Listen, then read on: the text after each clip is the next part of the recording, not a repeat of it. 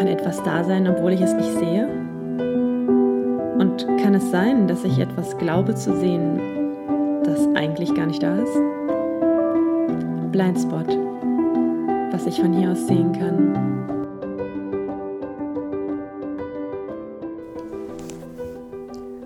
Hallo, hallo. Ich habe so eine Lust, eine neue Episode aufzunehmen. Ähm, ich habe sogar schon letzte Woche eine aufgenommen, aber die mochte ich dann irgendwie nicht und dann habe ich sie wieder weggetan. Es ist manchmal so lustig, mir passieren ganz, ganz viele Sachen und dann schreibe ich mir dies immer auf, so als Notizen. Darüber möchte ich im Podcast sprechen. Und dann habe ich das Gefühl, dass meine Gedanken noch nicht in der ordentlich strukturierten Bahn sind, sodass ich mich verständlich machen könnte. Und dann erzähle ich es noch nicht. Heute gehe ich mal das Risiko ein. Ähm, ich habe das irgendwann schon mal gemacht und nehme euch mal mit auf meiner Reise durch drei eigentlich total unterschiedliche Themen. Aber meine Hoffnung ist, dass ich, während ich darüber spreche, äh, dass mir dann klar wird, inwiefern die zusammenhängen. Oder vielleicht wird es euch ja auch beim Hören klar. Oder halt, es wird gar nichts klar, denn es ist einfach ein schönes Potpourri, dem ihr nebenbei ähm, mal lauschen könnt, ohne euch groß konzentrieren zu müssen. Ey, das ist nämlich wirklich interessant, wenn man was erzählt, obwohl es einem noch nicht selber klar ist dann wird das entweder richtig geil oder richtig scheiße. Ich hatte das gerade gestern, war ich mit meinem Freund im Fitnessstudio und habe mir einen Podcast angehört und fand so schlau, was die eine Frau gesagt hat. Da ging es irgendwie darum, wie wir mit unseren eigenen Emotionen, wie wir der Beobachter unserer eigenen Emotionen werden können. Und sie hat ähm, das auf die aktuelle Zeitqualität auch bezogen ähm, ging auch teilweise um Astrologie und jedenfalls wollte ich mich darüber unterhalten, aber ich wollte das erst runterbrechen und zwar so, dass man es dann wirklich gut verstehen kann und es einfach ist, weil das natürlich, wenn ich das höre, in meinen Synapsen ganz anders äh, Verbindungen schafft, als wenn ich das jetzt jemandem erzähle, der mit den Themen, mit denen ich mich sonst auch noch so auseinandersetze, überhaupt nichts zu tun hat. Jedenfalls wollte ich es dann erst nicht erzählen, es war aber die ganze Zeit in meinem Kopf und mein Freund hat mich dann netterweise dazu animiert. Also er wollte mich halt dazu einladen, ne, dass ich meine Gedanken teilen kann. Und ich hatte auch schon so ein Gefühl von, ich glaube, das geht voll nach hinten los. Und dann habe ich es aber trotzdem gesagt, weil ich diesen Druck hatte, dass ich es aus meinem Kopf haben wollte und mich darüber austauschen wollte. Das ist komplett nach hinten losgegangen. ich konnte mich halt gar nicht verständlich machen und für ihn klang es halt komplett wirr und unlogisch. Und dann habe ich mich total geärgert, dass ich überhaupt irgendwas gesagt habe. Hätte ich doch einfach mal den Mund gehalten und gewartet, bis ich Klarheit hatte. Genau. Manchmal ist es mir aber auch schon andersrum passiert, dass ich dann beim Reden richtig brillante Sachen von mir gegeben habe und gedacht habe, Mensch, Ninja, du Schlaui. Ja, naja, mal gucken, hoffen wir mal, dass jetzt das Letztere der Fall ist. Und zwar ähm, habe ich mir über unterschiedliche Sachen Gedanken gemacht. Und es geht, glaube ich, kann man sagen, dass es eine Überschrift hat? Ich bin ja so ganz furchtbar in Überschriften. Ich kann ja auch für meine Texte keine Überschriften finden. Ich nee, habe schon früher für meine Kuscheltiere keine Namen gefunden. Die Plüschente hieß Andy und die Schildkröte hieß Schildi. So gar keine Lust, da irgendwie das zu benennen oder in irgendeiner Form einzuschränken. Das war, glaube ich, auch immer mein Problem. Oder auch Leute, die in Kuscheltieren Geschlecht geben, fand ich voll eklig. Die, die sind für mich neutral, das sind Kuscheltiere. Völlig wirr. Na gut, egal. Ähm, haben wir schon wieder den Freak Talk hier. Was ich eigentlich erzählen wollte, war diese drei Themen, mit denen ich mich gerade beschäftige. Das eine war, da geht es mir darum, wie Sachen immer von außen aussehen. Ähm, ich höre gerade das Hörbuch ähm, von Jennifer Grays neuem Buch. Jennifer Grey ist ja die Darstellerin von Baby in Dirty Dancing.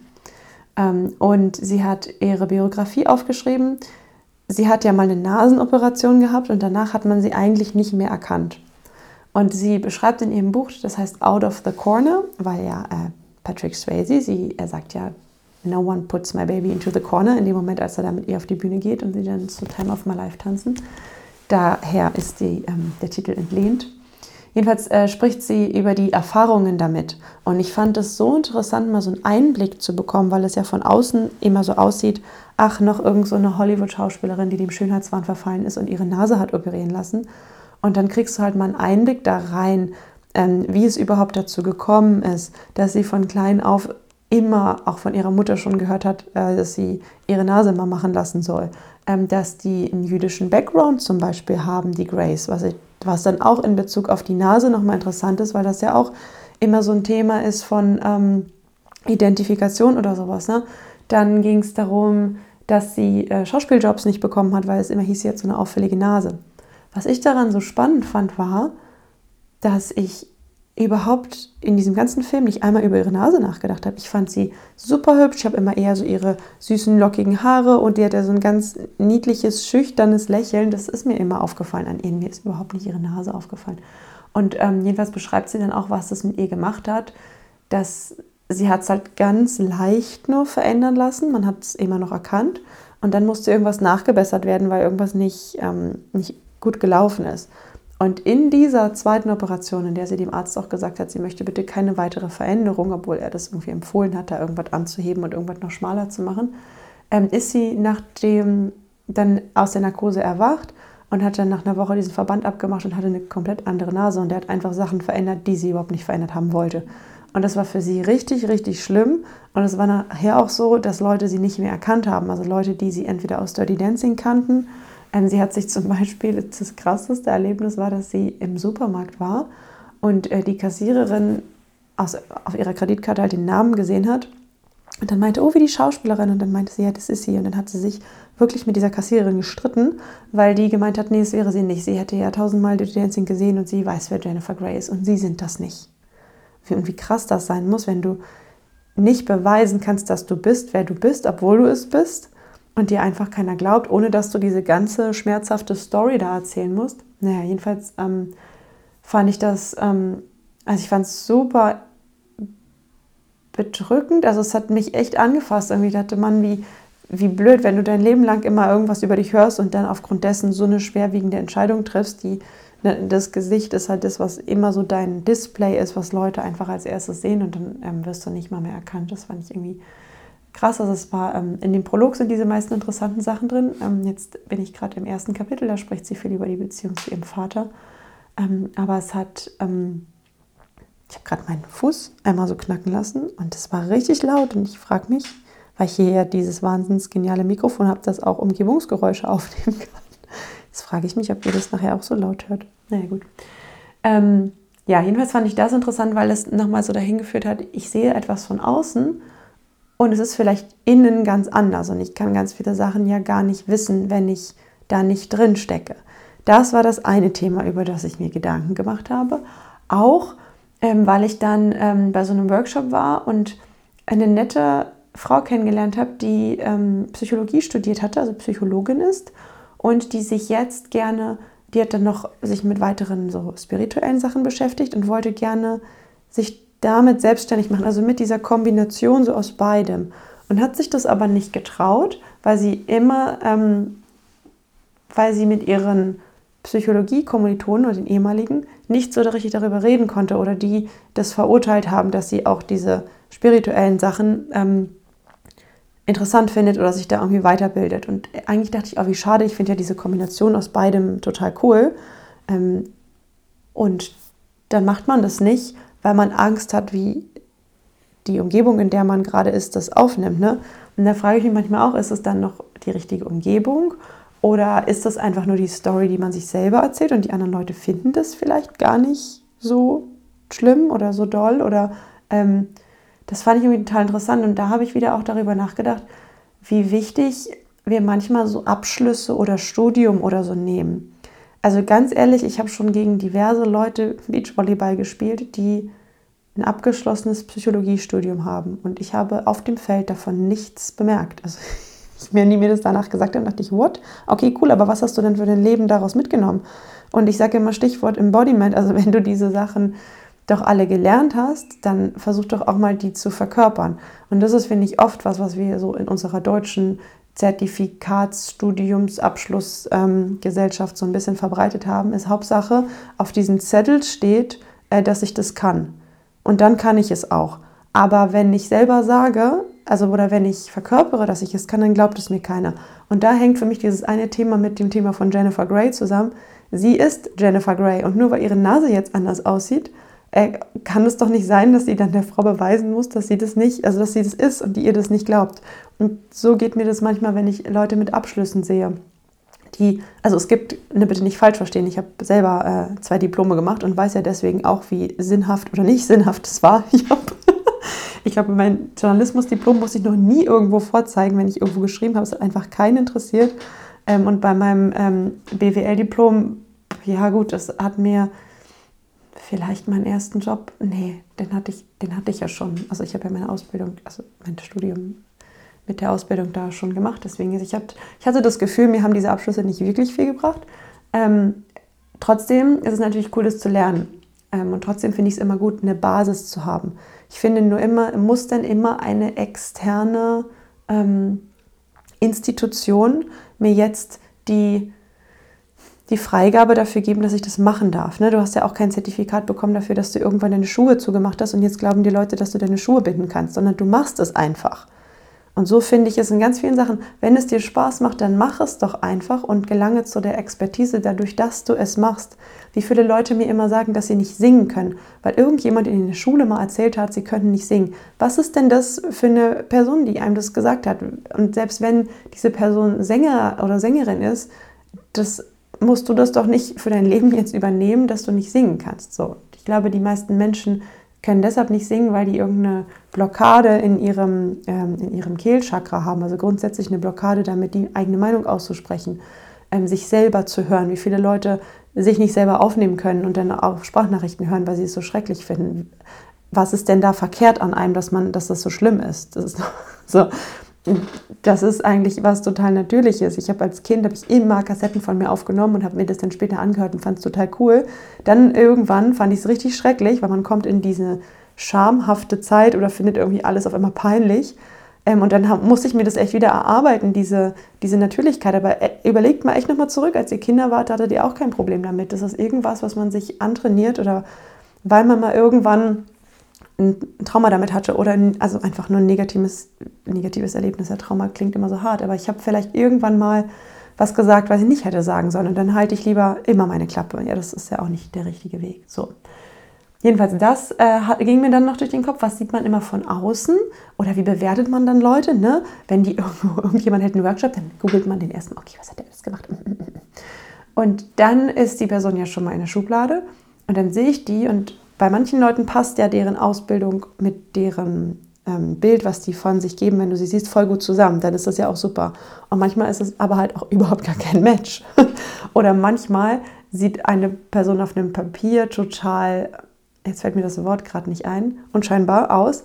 Und dann überrascht ihr dich total, weil es Qualitäten gibt, die kannst du nicht auf Papier schreiben. Die kannst du einfach nicht in Schwarz-Weiß und in Wörter pressen, sondern die haben einfach eine Wahnsinnspräsenz oder sind total cool im Moment. Und das ist also was, was man durch so eine komische Beurteilung oder durch, ich fülle mein LinkedIn oder Xing-Profil aus, was man überhaupt nicht darstellen kann. Genau, das hatte ich noch im Hinblick auf dieses Bild wie irgendwas, ähm, was ich von außen sehen kann. Ne? Mein Podcast heißt ja auch, was ich von hier aus sehen kann und wie oft wir uns dabei täuschen können. Und dann komme ich zu dem nächsten Thema. Ähm, das hatte ich neulich mit einer Freundin, da haben wir uns darüber unterhalten, wie manche Menschen mit sich sprechen, also wie du mit dir selber sprichst. Und ich frage mich halt manchmal, würden wir mit jemand anderen auch so hart sprechen, wie wir mit uns selber manchmal sprechen? Und woher kommt es überhaupt? Und da ist es auch wieder interessant, diese ganzen Facetten mal Stück für Stück wegzublättern. Denn die Frage ist, erzähle ich mir etwas, weil es vielleicht mal jemand über mich gesagt hat? Und es können eine irgendwelche Autoritätspersonen sein, Lehrer, Eltern, Großeltern, Stichwort dieses, ne, du kannst nicht singen. Ähm, und dann nehme ich diese fremde Stimme und mache sie zu meiner eigenen, erzähle mir diesen gleichen Mist die ganze Zeit, immer wieder. Und das fällt mir überhaupt nicht auf, weil das so ein Automatismus ist. Ne? So wie ähm, beim Volleyball fällt mir manchmal auf, dass Leute sagen, oh, ich bin so bescheuert. Oder, oder auch wenn man halt am Computer sitzt oder jetzt habe ich wieder, was habe ich denn jetzt schon wieder gemacht? Also so dieses, so wirklich harte Redewendungen und das, die wenigsten Leute reden so auch wirklich mit anderen. Also es gibt Menschen, die reden so mit anderen, das sind wahrscheinlich die, die euch so als cholerische Chefs bekannt sind. ähm, und die Frage ist immer, wo kommt es her? Und dann haben wir darüber geredet, dass ich meinte, ich kann mich erinnern, dass ich früher so einen viel harscheren Self-Talk mit mir selber hatte. Und es ist viel besser geworden. Und es war gar nicht so leicht für mich, nochmal dahin zu kommen, rauszufinden, wie, wie ist es eigentlich besser geworden und was habe ich denn gemacht oder was habe ich nicht mehr gemacht. Und dann bin ich in verschiedene Etappen, also es ist in verschiedenen Etappen passiert, glaube ich. Ähm, das Erste, was ich gemacht habe, ist, dass ich herausgefunden habe, welche Stimme meine eigene ist und welche gar nicht zu mir gehört. Also ich hatte bestimmte Stimmen in meinem Kopf, die mich bei irgendwas blockiert haben oder mich irgendwo aufgehalten haben. Und dann ist mir zum Beispiel mal aufgefallen, hm, die Stimme klingt überhaupt nicht nach mir, das habe ich von jemand anderen. Entweder jemand hat, kann manchmal ist es so, dass jemand in de, deiner Familie so über sich selber spricht. Oder dass ähm, deine Eltern mal so einen Satz zu dir gesagt haben, war vielleicht gar nicht böse gemeint, hast du dir aber so gemerkt. Ne? Oder diese Rollen, die man auch in Familien hat. Man wird in so eine, man rutscht in so eine Rolle und dann hört man immer wieder diesen gleichen Satz über sich. Ähm, und dann fängt man an, sich den selber zu erzählen. Und das ist erstmal interessant, erstmal zu begreifen, okay, wo kam das her? Lass uns mal nochmal dahin gehen, wann ist dieser Satz entstanden? So, weil du willst den ja auflösen oder du kannst den auch dein Leben lang mit dir tragen, kann jeder so machen, wie er möchte. Aber wenn man ihn halt auflösen will, dann macht es Sinn, mal dahin zu gehen, ähm, wo der entstanden ist. Und sich da so Bilder vorzustellen oder Situationen vorzustellen, die kommen ja meistens relativ schnell. Und dann nochmal überlegen, okay, wer hat das denn damals gesagt? Kann ja auch irgendein Freund der Familie gewesen sein oder irgend, ne, was auch immer. Und dann kannst du erstmal schön diesen Satz zurückgeben. Das stellst du dir wirklich einfach so vor, dass du diesen Satz nimmst und dich vor dieser Person mental hinstellst und sagst, hier, ich möchte gerne, ähm, ich bin hier heute hergekommen, weil ich dir etwas zurückgeben möchte, was nicht zu mir gehört und dann möchte das ja wieder an seinen rechtmäßigen Platz und dann gibst du diesen Satz einfach zurück. So, das habe ich am Anfang relativ viel gemacht, dass ich Sätze, die in meinem Kopf rumrumort sind, einfach wieder an die Stelle zurückgegeben habe, von der sie kamen. Das ist der eine Punkt. Der andere Punkt ist, sich mal anzugucken, okay, die Person hat etwas über mich gesagt, es macht was mit mir. Inwiefern hatte dieser Mensch auch ein Stück weit recht? Wo hat diese Person, wo triggert es mich deswegen, weil ich das weiß, dass das, dass es eine Schwäche von mir ist oder so? Ähm, und es ärgert mich, dass es aufgefallen ist und ich möchte aber so nicht sein. Das ist dann, okay, das ist dann wirklich mein Thema. Ja, das ist dann äh, nichts, was jemand einfach so über mich gesagt hat, wie dieses, du kannst nicht singen oder so, sondern ähm, und solche Sachen können sich übrigens auch verändern. Es kann sein, dass man mal nicht sehen konnte, so wie ich mir mal die Schuhe nicht zubinden konnte. Und deswegen kann ich das ja trotzdem lernen. Ich kann ja da besser drin werden. Deswegen macht es immer Sinn, solche Sätze zu überprüfen und vielleicht auch wieder zurückzugeben.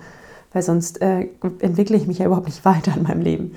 Jedenfalls gibt es aber diese Sachen, bei denen man weiß, hm, okay, die gehören tatsächlich zu meiner Persönlichkeit und das habe ich wirklich immer mal wieder. Ähm, und warum stört mich das so an mir? Und ähm, kann ich das zugeben auch vielleicht? Also bei mir, das war die zweite Phase, die ich gemacht habe. Dann habe ich mir diese ganzen Sachen halt angeguckt, die wirklich einen wahren Kern haben und bin dahin gegangen zu gucken, okay, ist das wirklich so? Äh, ja. Und warum stört mich das so an mir? Oder kann ich das vielleicht annehmen und kann ich vielleicht die Balance finden aus, mh, hm, ich kann dazu stehen, ohne mich dafür zu geißeln, aber ich kann trotzdem daran arbeiten. Bei mir ist es zum Beispiel so, dass ich weiß, dass ich manchmal schludrig bin. Das heißt, ähm, ich, wenn ich einen Text abgeschickt habe, dann und wusste ich immer, dass die von der Zeitung irgendwas finden. Also das heißt, ich wusste das nicht immer vorher, aber es ist halt immer wieder passiert. Ich habe irgendwie so einen blöden Zahlendreher drin oder neulich habe ich eine, also zwei Bilder gemalt, weil ich einen Workshop gebe und habe auf den einen 18.30 Uhr als Starttermin und auf den anderen 18 Uhr geschrieben. Solche Sachen passieren mir. Und früher hat es mich richtig krass genervt, wenn mich jemand darauf hingewiesen hat, weil der andere Punkt, den ich habe, ist so ein Perfektionismus. Ich will die Sachen richtig geil machen, ich will richtig gut abliefern. So, Schluderigkeit und Perfektionismus, die passen nicht so richtig gut zusammen. Das heißt, wenn du dann beides in 100 Prozent, ähm, nee, nicht beides erfüllen willst, aber wenn du wenn du weißt, du bist ein Stück weit schludrig und du willst aber dann 100% die Perfektionistin sein, ähm, dann ist das ja schon vorprogrammiert, dass du damit nicht glücklich wirst. Ja? Was du dann aber auch machen kannst, ist, ich kann mich jetzt auch in diese Schludrigkeit reinfallen lassen und sagen, nee, sorry, kann ich halt nicht. Das finde ich auch nicht cool, weil das ist so ein bisschen die Verantwortung abzugeben. Ja, ich bin halt so, mh. Hm. was ich jetzt immer mache, ist, dass egal mit wem ich zusammenarbeite, ich sage das einmal vorher, dass ich sehr dankbar dafür bin, wenn ich irgendwas abschicke im Stress, weil ich weiß, sobald ich Zeitdruck habe, werden, häufen sich die Fehler, dass, man, dass ich mich dann immer über Leute freue, die nochmal genau drauf gucken. Ne, die das vielleicht nicht selber geschrieben haben, sondern das nochmal screenen und sagen, hey, guck mal nochmal. So habe ich das übrigens mit dem Workshop auch gemacht. Die andere Person hat es nicht gesehen. und auch das ist völlig in Ordnung, weil ähm, ja, jeder übersieht mal was, ja. Und das habe ich dann früher auch gemacht. Ich richtig sauer, wenn jemand anders was angeguckt hat und hat den Fehler nicht gefunden, weil am Ende war ja doch ich schuld, weil ich habe es ja geschrieben. Mm. Oh nein, oh Gott. Huch, ist mich mit dem Glas gegen die Lampe geknallt. Das war, glaube ich, laut. Ähm, worum es geht, ist, wenn ich mir das selber mehr vergeben kann, dann kann ich das auch anderen Leuten mehr vergeben. Und wenn ich aber selber immer das zu 100% perfekt haben will, dann ne, bin ich bei mir selber sauer, wenn ich da diesen kleinen Fehler drin habe, dann ärgert es mich bei anderen. Und das ist so eine Endlosspirale. Ähm, und so geht es darum, so ein bisschen Beobachter wieder der eigenen Emotionen zu werden und zu sagen, ja, okay, da ist jetzt ein Fehler drin. Ähm, und ich state das einfach und dann finde ich eine Lösung, aber ich suhle mich nicht so da drin. Und das, das hat so ein bisschen mit Akzeptanz der eigenen Schattenseiten zu tun. Das war so der zweite Schritt, dass ich jetzt, ähm, oder ich spiele Volleyball und ich mache mir mal Gedanken, in welchen Sachen bin ich denn gut? Was weiß ich denn, was ich richtig gut kann und was, bei welchen Sachen weiß ich, dass die das Potenzial haben, dass die nicht meine größte Fähigkeit sind und dass man nicht immer versucht, in allen Sachen perfekt zu sein, sondern sich so seine Nischen ein bisschen sucht. Und dann finde ich, werden diese Stimmen auch leiser, weil wenn ich so einen krass hohen Anspruch an mich habe, dass ich in allem immer perfekt bin, dann macht es auch anderen Leuten, glaube ich, keinen Spaß, mit mir zusammenzuarbeiten oder zu spielen oder weiß ich nicht, was zu machen, weil du dann konstant unzufrieden bist. Ne? Und darum geht es. Also, was sind wirklich meine Themen, die ich mir mal angucken darf, ähm, an denen ich mich vielleicht auch noch verbessern kann. Aber ich muss mich ja nicht auch komplett auf die konzentrieren, sondern ich kann mich ja auch noch mal darauf konzentrieren, hey, worin bin ich denn zum Beispiel richtig cool? Ne? Also ich weiß zum Beispiel, ich bin immer sehr schnell. So, dann sind vielleicht noch acht Fehler drin, aber wenn dann die andere Person zum Beispiel diese Fehler korrigiert, dann sind wir in der Summe schneller, als wenn ich jetzt da so lange dran gesessen hätte, bis ich alle Fehler gefunden hätte. Dass man mal so ein bisschen auch guckt, wer ist denn worin gut ähm, und wie finden wir denn die bestmögliche Lösung für alle. So. Ähm, genau. Was wollte ich noch? Was hatte ich mir noch aufgeschrieben? Das ist so dieser, dieser Self-Talk. Ne? Das ist eine, was ist meine, also was ist die, vielleicht die Stimme von jemand anders, was ist meine und kann ich es annehmen? Ähm, ja, kann ich diese negativen Seiten an mir auch ein Stück weit lieben lernen oder auch darüber lachen? Ja, also es ist bei mir zum Beispiel auch dieses, ich bin manchmal einfach so krass müde. das hat mich eine lange Zeit total genervt und dann bin ich immer darüber gegangen und habe trotzdem die Sachen gemacht. Und am Ende war ich halt völlig nicht nur müde, sondern dann auch noch schlecht gelaunt. Und inzwischen versuche ich so diese, finde ich diesen Mittelweg. Es ist manchmal so, dass Leute mich fragen, hast du Lust, dich zu verabreden? Und ich habe einfach keine Lust, weil ich bin einfach, nee, ich mag jetzt einfach nur hier liegen. Und das ist dieser Punkt. Ein Stück weit habe ich, verurteile ich mich dann dafür?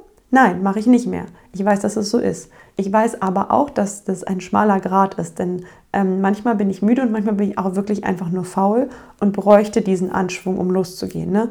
Und je mehr man auf sein Gefühl hört und dem nachgeht oder mal ausprobiert, okay, wie war es jetzt, als ich zu Hause geblieben bin, wie war es, als ich jetzt noch das und das gemacht habe, desto klarer wird einem, wann bin ich wirklich faul und bräuchte eigentlich mal einen Tritt in den Hintern, dass ich wirklich wieder anfange. Und wann bin ich wirklich ausgelaugt, weil ich eigentlich schon viel gemacht habe. Ich weiß es nur nicht mehr, weil ich mir das wieder alles nicht richtig aufgeschrieben habe oder was auch immer. Ähm, und dann kriege ich ein klareres Bild von mir, auch ähm, seit ich mir aufschreibe, was ich am Tag mache oder den Tag wirklich in so Slots strukturiere und am Abend gucke und denke, wow, was habe ich denn alles gemacht? Seitdem bin ich auch viel entspannter und bin viel netter zu mir selber auch, weil ich dann auch mir mal auf die Schulter klopfen kann, erstens und sagen kann, wow, geil, was du heute alles schon gemacht hast. Und Punkt zwei, zu sagen, hey, ui, was du schon alles gemacht hast, möchtest du dich vielleicht mal ausruhen, kleine Ninja, ja, also sowas. Ähm, ja, also das, da finde ich, da merke ich, da bin ich ein bisschen milder mit mir geworden. So, und ähm, genau. Und das Dritte, was ich mir ähm, nochmal überlegt habe, war, dass es Sinn macht, sich immer wieder bewusst zu machen, warum man bestimmte Sachen macht. Und das kommt einem, also es kommt mir manchmal so doof vor ich mache das ja viel in diesen ähm, Beachvolleyball-Workshops, die ich gebe, dass ich immer nach dem Warum frage. Also, dass ich die Leute immer aufschreiben lasse, warum spielst du eigentlich? Weil ich so viele Leute kenne, die immer sagen, ich will nur Spaß haben, die haben aber die meiste Zeit überhaupt gar keinen Spaß und wundern sich, warum sie keinen Spaß haben, weil sie sich halt nie überlegt haben, warum sie das eigentlich machen. Und mir ist es neulich aufgefallen mit so einer ganz banalen Anfrage. Eine Freundin hat mich gefragt, ob wir zusammen essen gehen wollen. Und ich dachte mir so, yay, oh ja, lass uns zusammen essen gehen. Und dann ist mir im zweiten Schritt erst aufgefallen, oh nein, wie, wir haben ganz unterschiedliche Essgewohnheiten auch. Also nicht mal nur inhaltlich, was wir gerne essen, sondern auch, äh, sie bestellt total gerne ganz viel durcheinander und die ganze Speisekarte. Und ich habe, also ich mag mich nicht so gerne überessen. Ich esse eigentlich gar nicht auch so viel. Und dann kommt es vielleicht nicht so richtig gut zusammen. Und ich esse auch nicht gerne so spät und sie isst total gerne dann spät. Und das ist mir aufgefallen, scheiße. stopp. Ich glaube, wenn wir überlegen, wir wollen essen gehen, müssen wir erstmal das Bedürfnis klären, was dahinter steckt. Und bei mir war es halt, ich würde gerne mit ihr quatschen und nett sitzen. Und manchmal muss man dabei ja auch gar nicht essen, aber irgendwie hat sich dieses Essen gehen so etabliert, ne? Das Thema habe ich auch mit meiner Schwester voll oft, wenn wir uns treffen, weil wir beide da das super easy, weil wir so ähnlich sind. Wir sagen dann immer, hey, wir wollen uns ja treffen. Ja, ich habe dann schon gegessen und dann ähm, sitzen wir einfach nur zusammen. Und irgendwie ist es aber so, das ist so konditioniert drin, dass man sich immer trifft und dann was essen muss. Und dann hat der eine aber ein ganz anderes Bedürfnis dahinter. Und was ich dann so lustig finde, ist, ich schreibe ja auch nicht, wenn mir jemand, mich jemand fragt, wollen wir zu essen gehen, was ist dein Bedürfnis dahinter? Ich weiß nicht, ob die mich dann nochmal fragen würde, ob wir was machen, aber ich glaube, dass das voll oft voll wichtig ist. Ähm, zum Beispiel mag ich bestimmte Bezirke in Berlin noch nicht. Ne? Und dann schlägt mir jemand vor, wollen wir da, ich habe hier ein Restaurant gesucht äh, in ich will es gar nicht sagen, welcher Bezirk ist, aber es gibt so zwei Bezirke, die meide ich und ich versuche auch immer, wenn ich mit dem Fahrrad irgendwo hin muss, dass ich da nicht lang fahre, weil ich die einfach nicht mag. Und dann hat sie mir halt genau in dem Bezirk ein Restaurant vorgeschlagen und ich dachte mir, meine Lust, mit ihr essen zu gehen, sank von 100 auf 0, ja? Ich hatte überhaupt keinen Bock mehr. Und dann dachte ich, ja krass, das ist total interessant, diese Sachen zu wissen.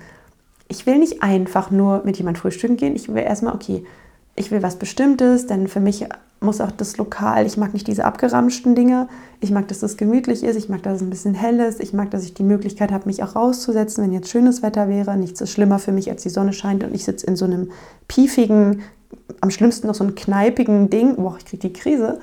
Aber diese ganzen Sachen sind für mich wichtig, wenn ich mit jemandem was mache.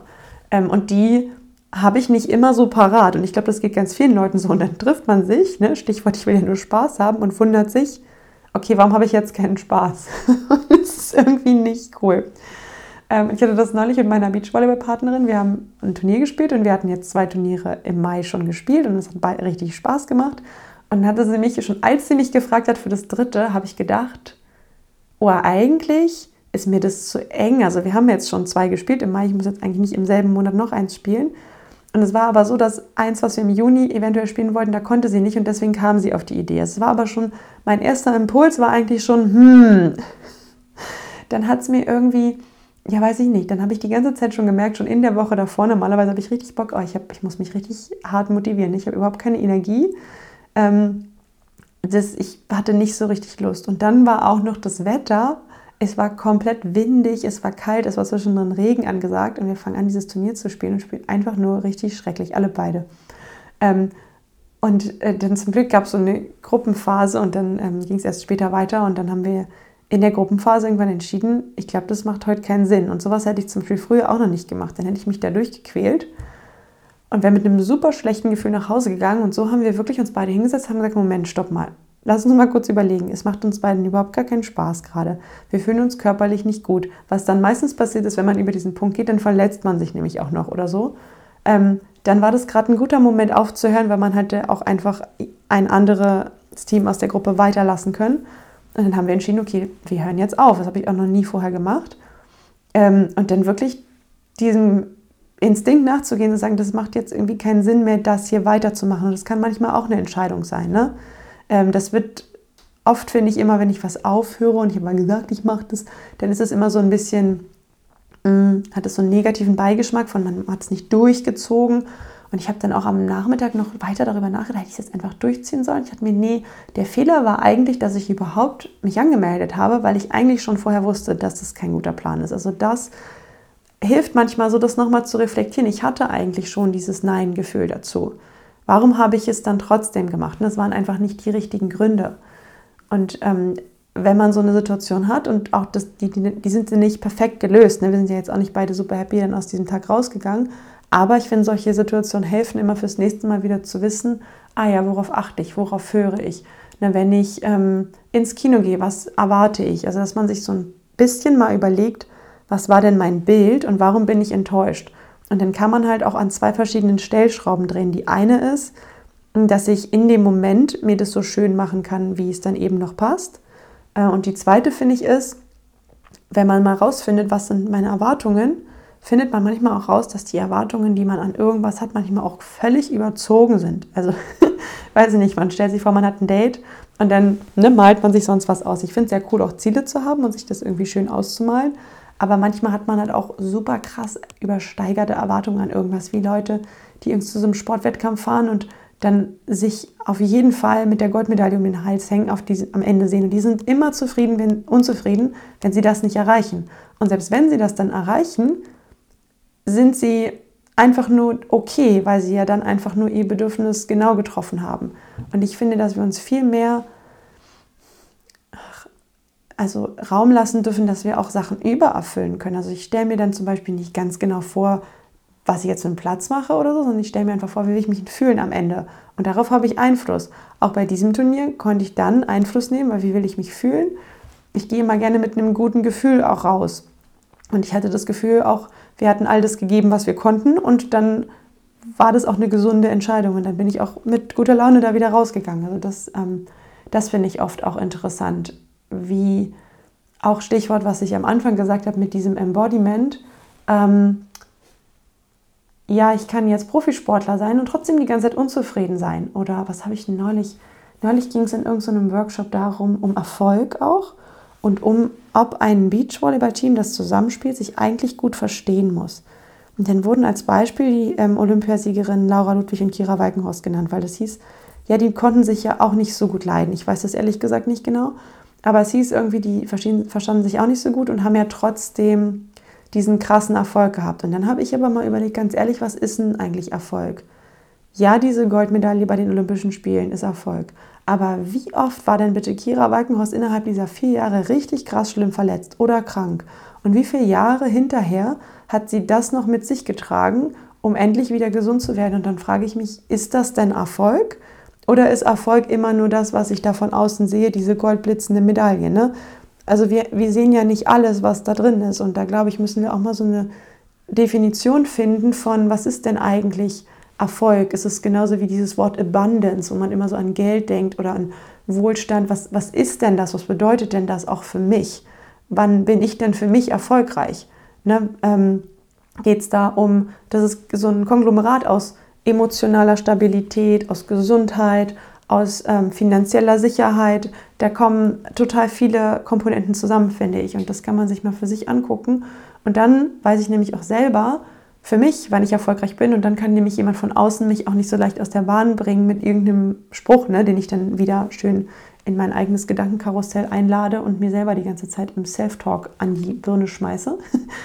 Wenn ich halt so ein bisschen festeres Bild davon habe, ein bisschen klareres, wie ich mich fühlen will. Und ähm, ja, wann ich dann weiß, dass, sich das jetzt, dass ich jetzt was gut gemacht habe, wann fühlt sich das dann wie für mich an? Und ich glaube, dass wir viel zu wenig uns darum Gedanken machen.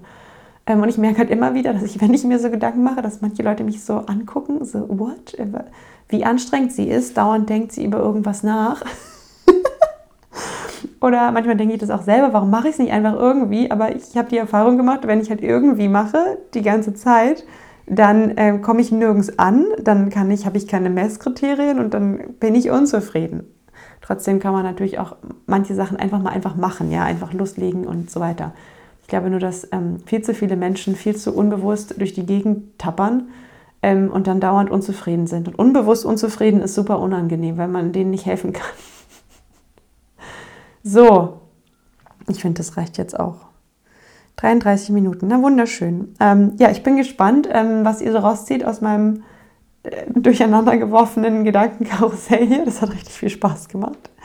Und dann werde ich ja schon bald, hoffentlich schon bald, nicht so eine lange Pause wie beim letzten Mal, wieder eine neue Episode aufnehmen. Bis dann. Tschüss.